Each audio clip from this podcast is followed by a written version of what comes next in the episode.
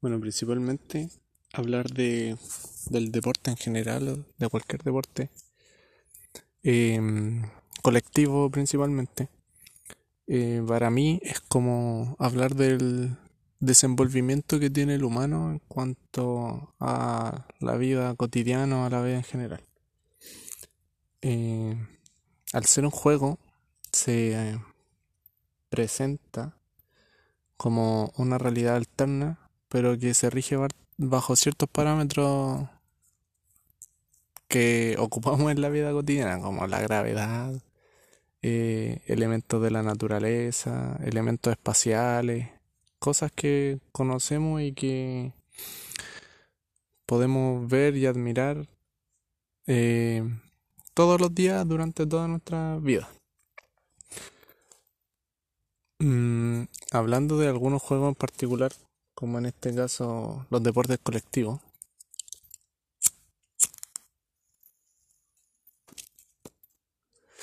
Lo que yo creo es que, además de los elementos espaciales y reglamentarios que se imponen, eh, son una especie de de representación social eh, preexistente ya que no necesariamente tiene que ser impuesto tampoco. Pero, por ejemplo, en el caso particular de los deportes colectivos, yo voy a hablar ahora de un poco más específico del fútbol, que es como el que estoy más familiarizado, pero eh, lo que voy a hablar también se puede aplicar a distintos juegos, ya, ojalá colectivos. No porque los juegos, juegos o deportes individuales sean eh, menos preciados por mí, pero sí tienen diferentes elementos, como por ejemplo este que estaba hablando del rol social o de la función social.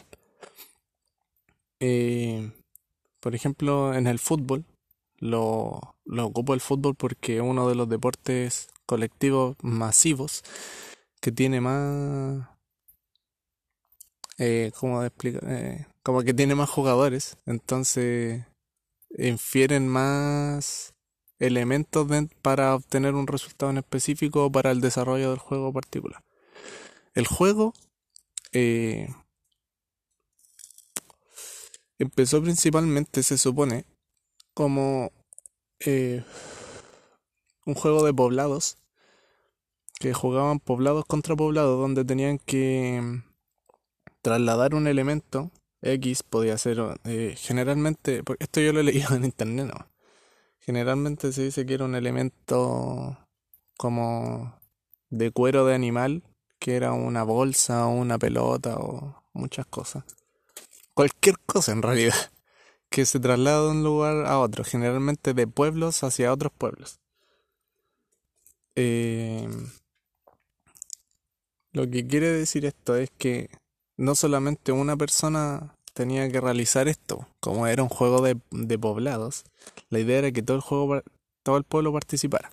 Eh, ya como las reglas del juego, que también están mm, presentes en la vida cotidiana. En la vida cotidiana también tenemos reglas, pero están vistas como leyes. O pueden ser leyes eh, como un poco más conocidas o desconocidas, como más por encima, por abajito de la mesa, no sé. Hay leyes intrínsecas también. Este, este juego tenía como ley solamente eh, eh, mover el, elemento de un lugar, de un punto a otro, de un punto específico a otro, y el que lo hacía tenía un punto o ganaba el juego. el juego podía durar horas, días, meses. ya era una hueá muy rara. Pero solo tenía esa ley, ¿cachai? Como... Y para ello podía utilizar cualquier cosa dentro de lo de el, espectro humano, como lanzar el, el, elemento, patear el elemento, quitarle el elemento a otro sujeto. Lo que yo no sé es que si era solo un elemento, como si la pelota, pongámosle, la pelota eh, empezaba en un lugar y los dos equipos tenían que trasladarlo a otro, o sino que cada equipo tenía su pelota o cuántas pelotas, por decirle pelotas solamente, o cuántas pelotas habían en el juego. Eso no lo tengo muy claro y tampoco está tan especificado, ya que un juego de 1700, quizás antes. Eh,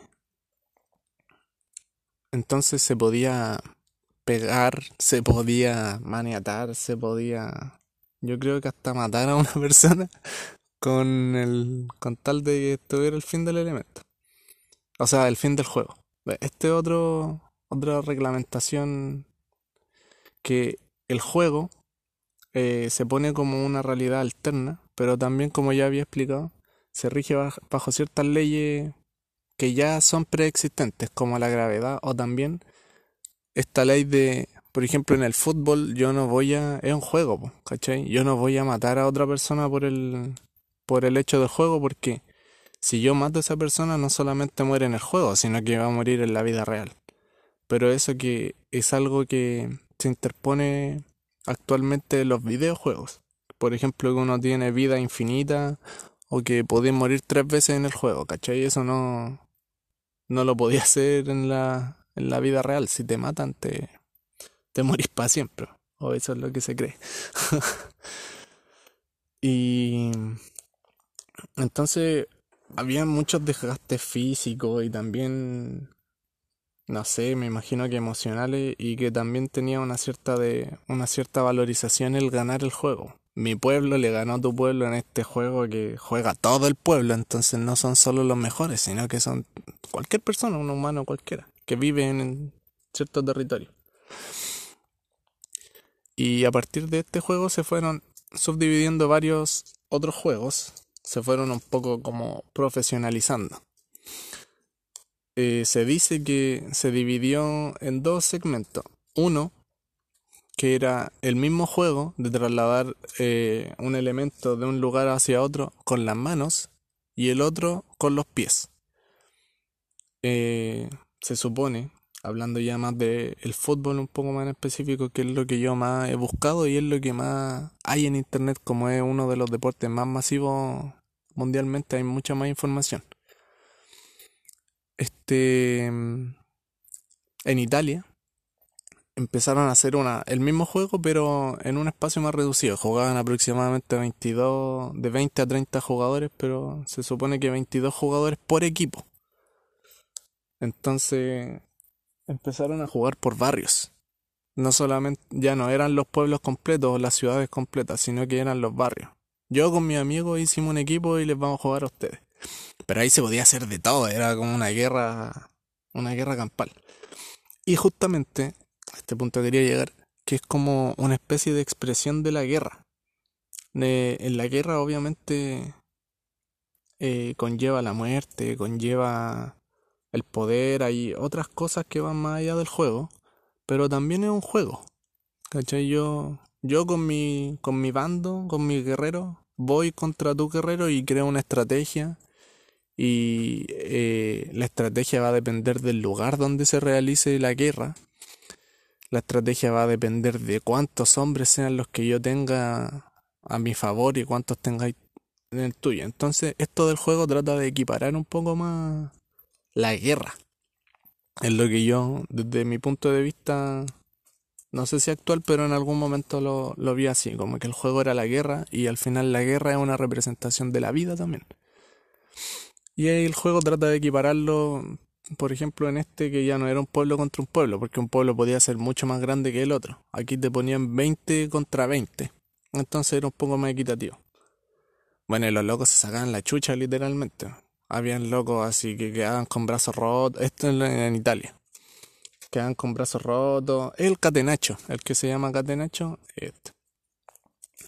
Eh, y poco a poco se fue como puliendo un poco más el juego, se trató de ir diversificando. Al principio lo hacían solamente los hombres, el juego del catenacho. Eh, principalmente porque es una época bastante patriarcal, no tan alejado de lo que es actualmente el mundo, pero sí mucho más inconsciente. Eh, lo que pasa ahí que se va puliendo el juego hasta lo que, no sé si directamente hasta lo que conocemos hoy como el fútbol, porque como todo juego va sufriendo variaciones en cuanto a la reglamentación. Pero va sufriendo variaciones hasta llegar a lo que conocemos hoy como el fútbol, ya que son 11 jugadores donde uno protege el arco, porque antes era una línea. No, eran como dos varas y el que tiraba la pelota dentro de, la, de, este arco imaginario era el que anotaba el gol y no sé, podían durar un día o hasta cierta cantidad de goles. Ahora el juego son 90 minutos, profesionalmente, porque de ahí se va creando a partir de la profesionalización o de la institucionalización del juego, se va creando el deporte que se va alejando un poco del juego. El juego en sí, por ejemplo, yo voy a jugar al barrio, no sé, yo digo al barrio por, por darle una connotación de poca seriedad, pero o un poco más de de distensión, un momento de distensión. En, cambio, el profesionalismo es un poco más, no sé si serio, pero sí un poco más preparativo. Hay gente que se dedica toda su vida a ser deportista.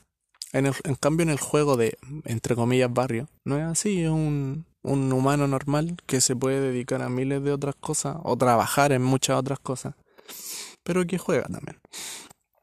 Y lo que lo que me parece importante a mí es que en el juego no existen tanto las reglas de goles. Por ejemplo, o sea, hay juegos que a los 5 goles ya se acabó el partido.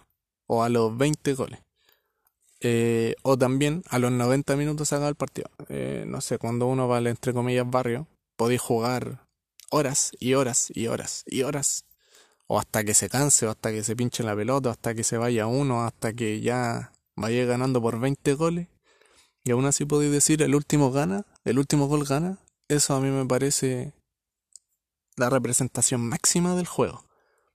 Y también la representación máxima de la vida, porque pongámonos en una situación de que tuviésemos que vivir bajo este juego.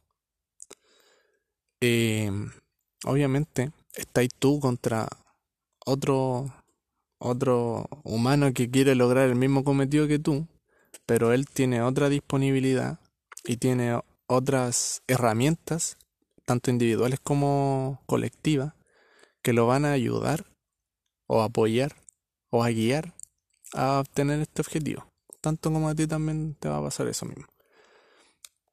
Entonces, dependiendo de tus capacidades, tanto físicas como intelectuales, eh, evaluativas, muchos aspectos, eh, vaya a desarrollarte en el juego. Pero puedes ser tú individualmente el mejor. Entre comillas, el mejor porque no hay nada que, que te ayude a identificar. No hay algo objetivo que te diga, él es mejor para este juego que él. Menos en lo colectivo. Porque, eh, ah, ahora lo voy a explicar. tú puedes ser el mejor mm, en un aspecto del juego. Por ejemplo, soy el mejor pegándole al arco. Y me rijo por esta ley porque soy el que le pega más fuerte y que le pega al, al palo más alejado del arquero, por dar un ejemplo X.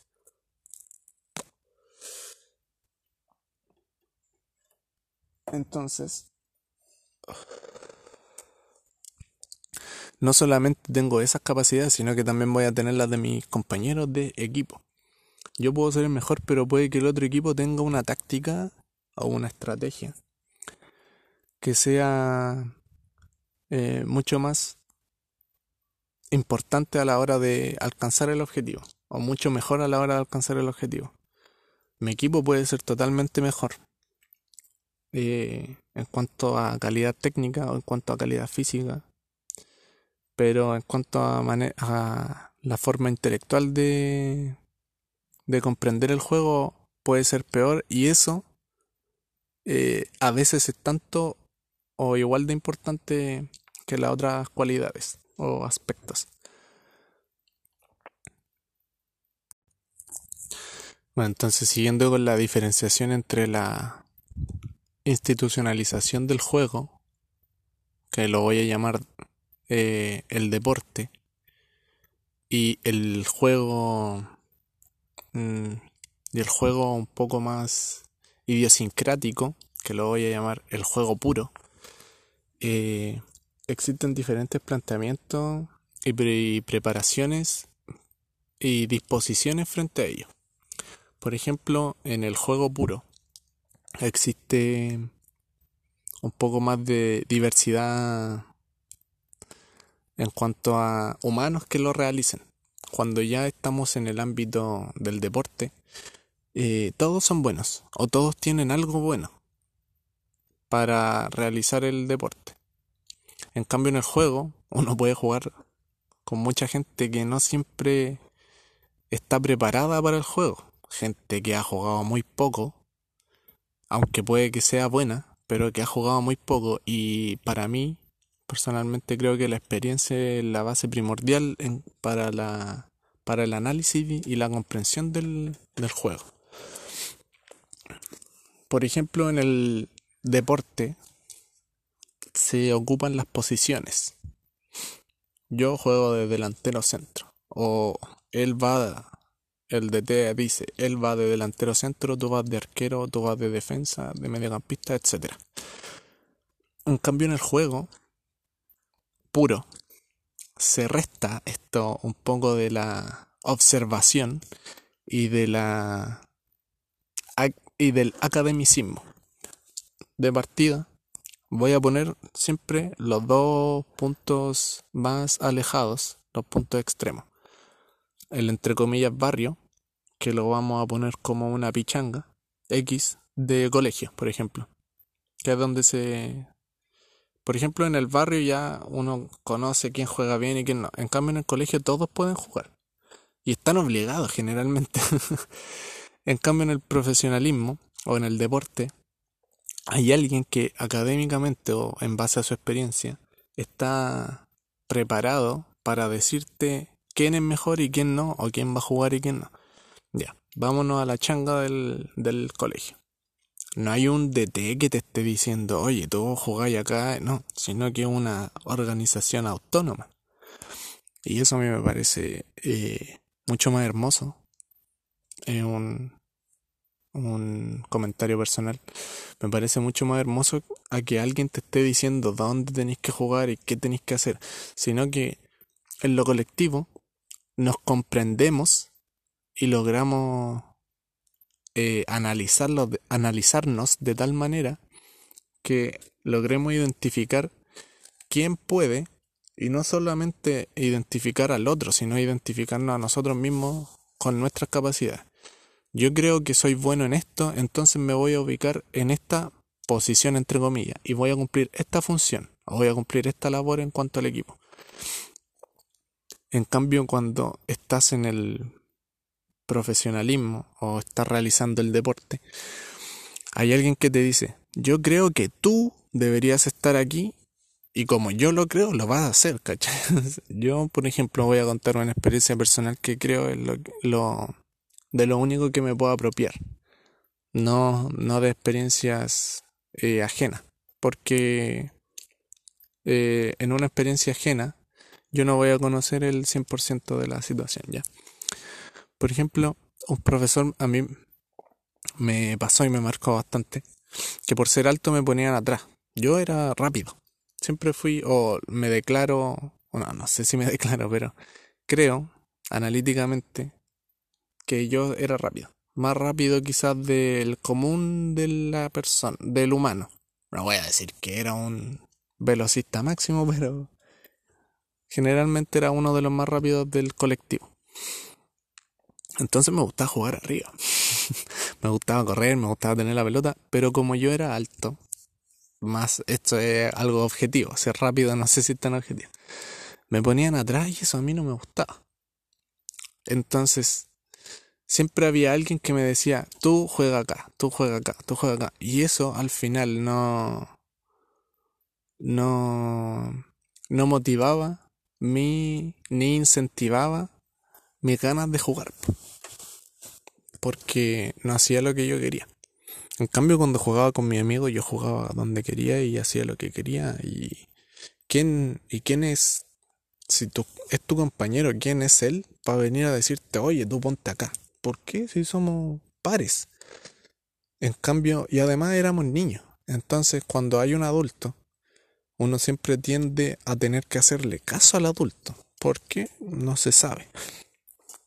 Principalmente creo que porque tiene más experiencia, pero eso no quiere decir que sepa más o que sea mejor de manera analítica. Uno es el que mejor se conoce y analíticamente es el que más puede comprender el juego desde la propia perspectiva. Más aún si estás dentro del juego. Alguien que esté externo al juego no va a comprender los movimientos, ni va a tener la misma visión, ni la misma perspectiva que tienes tú de la situación. Es como cuando hay un partido X y hay alguien de los hinchas que dice, oh, este weón que es malo. Oh, ¿por qué juega aquí? Este weón debería jugar allá. ¿Por qué? ¿Qué, qué análisis tiene él? Eh, él? ¿Qué análisis tiene él? Una perspectiva desde afuera de la situación, lo que es muy cómodo. Cualquiera puede venir y decir cualquier cosa de, de cualquier situación, siendo que no conoce la, la realidad de, del juego. En cambio yo como jugador soy el que tiene la mayor potestad para poder decirlo. Entonces mm, voy a sentar un, un precedente quizás que voy a decir que el DT y el árbitro, el, DT es el director técnico el entrenador de un equipo y el árbitro que es el juez del, de la situación, el, juez del partido, eh, no tiene ninguna autoridad sobre nadie. Solamente tienen esa autoridad porque el jugador y el equipo en general se la ha dado. Yo como jugador, si un loco me dice, oye, juega de central, yo puedo perfectamente venir y pararme de centro delantero. Central es defensa central, perdón para que dé por hecho algunos conocimientos. Eh, y pararme de delantero centro, que es totalmente la posición contraria. ¿Y quién es, quién es ese humano de afuera para venir a decirme que no, si yo soy el que de manera analítica comprende mejor la situación, entre comillas? Entonces lo que vengo a proponer, eso era la palabra, lo que vengo a proponer es que en el colectivo las decisiones netamente tienen que ser tomadas por los jugadores, no sé si por los jugadores, pero sí por el equipo. El equipo, de una manera profesional, viene siendo los dirigentes, los hinchas, el equipo en sí, los jugadores, eh, los preparadores físicos, los, los entrenadores, los aguateros, todo el staff técnico, ya, todos ellos son el equipo. Pero las decisiones netamente del juego tienen que ser propiamente, propiamente de los jugadores, de, la, de los humanos que estén in situ en la realización del juego o del deporte. Ahora no se realiza. No hay un jugador que diga, o no es que el grupo de jugadores diga, nosotros vamos a jugar de esta manera y nadie nos va a sacar de esta idea. Debe existir, pero no de manera tan, tan abierta no debe ser algo vociferado, sino que debe ser algo más intrínseco. Oye, sabéis que vamos a jugar de esta manera. Generalmente pasa con los equipos que tienen alguien de mucha experiencia y tiene mucho valor deportivo en cuanto al jefe entre comillas. Por ejemplo, Pellegrini echó a Raúl González Blanco. Raúl González Blanco era el número 7 del Real Madrid, cuando llegó Manuel Pellegrini. Raúl González Blanco, goleador histórico de la liga, me parece, en ese, no, no, no sé si en ese momento de la liga, pero sí del Real Madrid. Imagínate, eh, llegáis un equipo, yo como Pellegrini, si llegáis un equipo que está el máximo goleador histórico de ese equipo y ¿qué haces contra eso? Obviamente, si yo como jugador, dándome vuelta el papel, yo como jugador, si viene mi DT y me dice, vamos a jugar al contragolpe. Pero está el otro, que es el capitán y el referente máximo de un club, y juega, más encima, juega, está presente en la situación. Llega y me dice, no sabéis que no vamos a jugar al contragolpe, vamos a jugar a presión alta. ¿A qué le hago caso? Hay una gran disyuntiva, disyuntiva. Entonces Pellegrini echó a Raúl, lo mandó a Alemania.